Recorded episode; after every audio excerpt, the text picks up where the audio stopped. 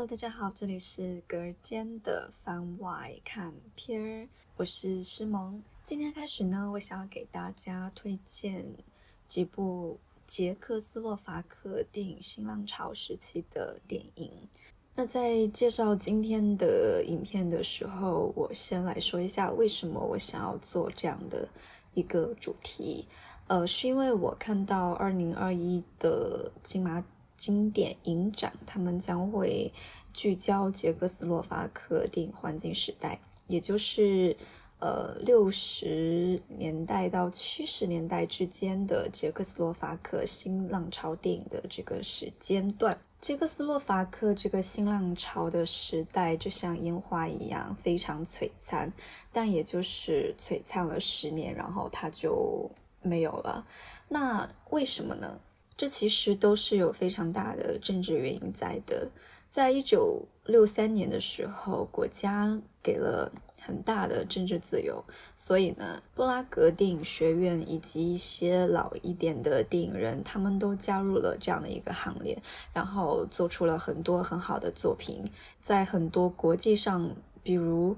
呃，奥斯卡、戛纳、威尼斯这样的电影节上大放异彩。那在一九六八年的时候，捷克斯洛伐克共产党的第一书记杜布切克呢，发动了布拉格之春的经济和政治改革运动。那苏联方面呢，就认为这样是一个对共产主义的背叛，所以呢，苏联与波兰、匈牙利等华约组织国家通过武装入侵了捷克斯洛伐克。那也就是这个时候，捷克斯洛伐克的电影新浪潮也戛然而止。然后我们再回到新浪潮的这个时代，说到捷克斯洛伐克新浪潮电影，就一定要提的人物就是斯特凡·乌赫尔。他在一九六二年执导的影片《网中的太阳》这部作品，打响了捷克斯洛伐克新浪潮电影的第一炮。在一部叫做捷克斯洛伐克六十年代新浪潮电影二十五面体的纪录片中，呃，电影史学家是这样评论他的这部电影的：他对于布拉迪斯拉发城市生活的独特观察，远远超于新浪潮。如此强烈而动情的态度，此前从未在一部影片中出现过。这种看待困惑的年轻人的生活的方式，也未曾有过。好，但是呢，今天我要推荐的影片呢，不是这一部，而是一部叫做《大街上的商店》这部电影。这部电影是捷克斯洛伐克第一部获得奥斯卡最佳外语片的电影。它是一九六五年由杨卡尔达和阿尔马克洛斯联合执导的电影。这部电影是讲述一九四二年前夕，纳粹占领捷克斯洛伐克。迫害犹太人的故事。穷困的木匠工人托尼有一个法西斯妹夫。正值纳粹雅利安化犹太人的时候，妹夫将犹太老太太苏特曼夫人的店呢给了托尼。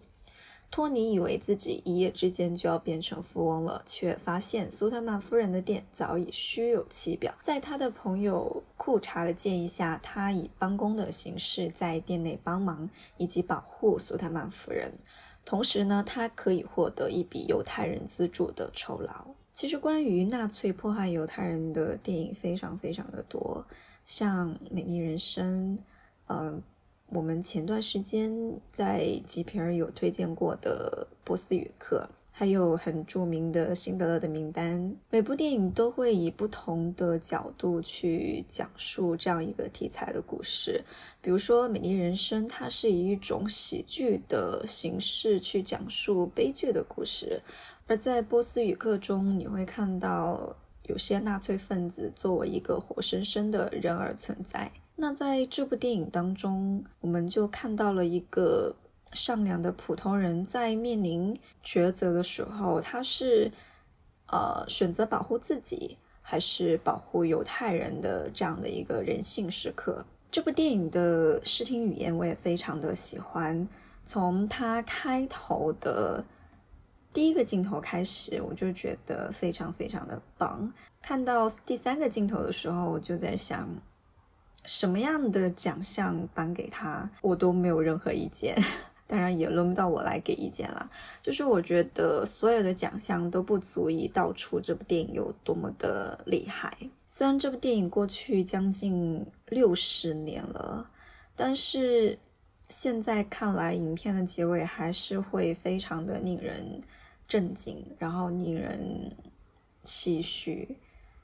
而导演的处理方式也非常的诗意，非常的意象化。本片是一个非常现实的故事，整体而言的叙事基调都非常的朴实，大部分的场景都是聚焦在人物的生活上。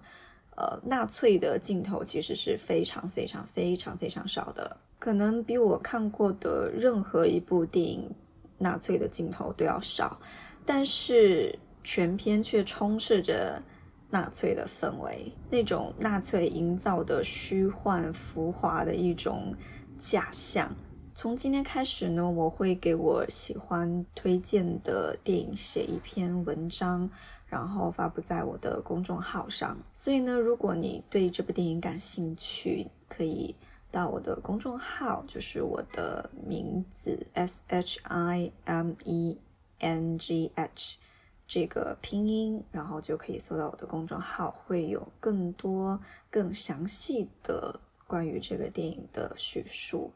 如果你感兴趣的话，就去看这部电影吧。也希望大家可以关注、转发、评论我们的节目，谢谢大家，拜拜。